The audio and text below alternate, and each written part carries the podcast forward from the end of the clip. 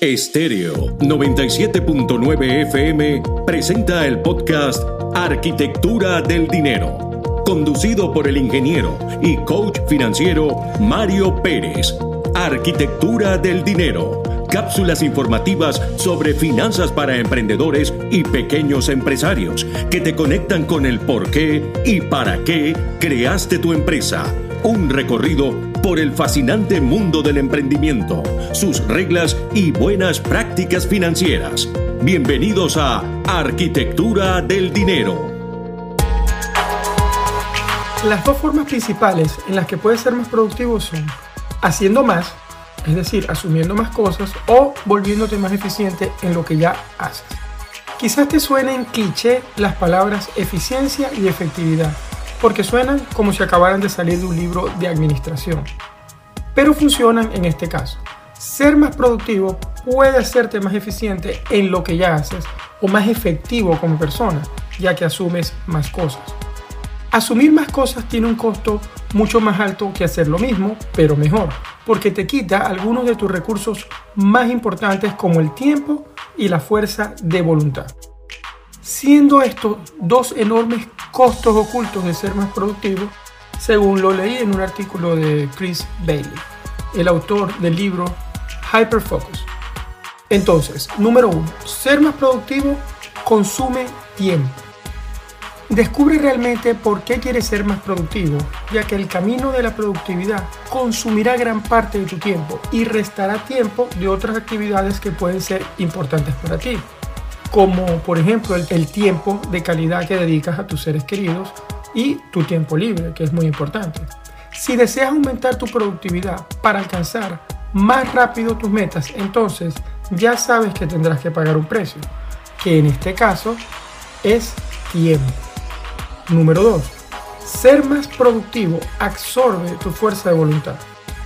Tu fuerza de voluntad es un recurso agotable y gastas mucho cuando intentas ser más productivo. Comienzas todos los días con un nuevo tanque de fuerza de voluntad. Imagínate que tú puedes medir esa fuerza de voluntad como si tuvieras un tanque lleno.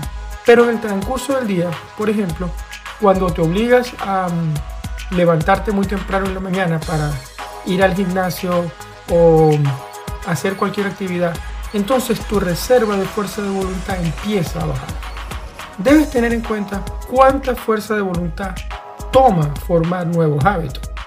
Yo puedo sentir que mi reserva de fuerza de voluntad se agota constantemente a medida que avanza el día, especialmente en los días que tengo que obligarme a pararme, a levantarme en la mañana temprano, aun cuando tengo sueño todavía, y poder completar alguna tarea pendiente o tratar de hacer ejercicio, por ejemplo.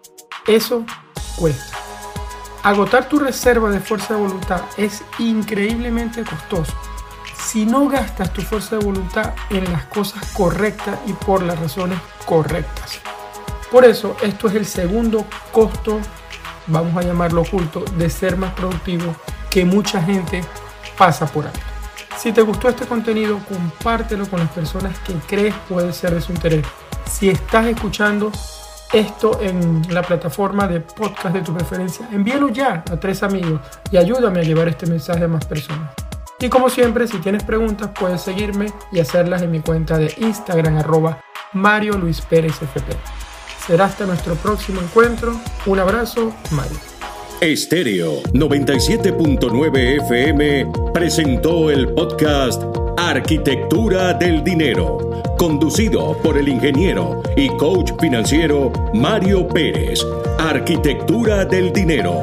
Cápsulas informativas sobre finanzas para emprendedores y pequeños empresarios que te conectan con el por qué y para qué creaste tu empresa.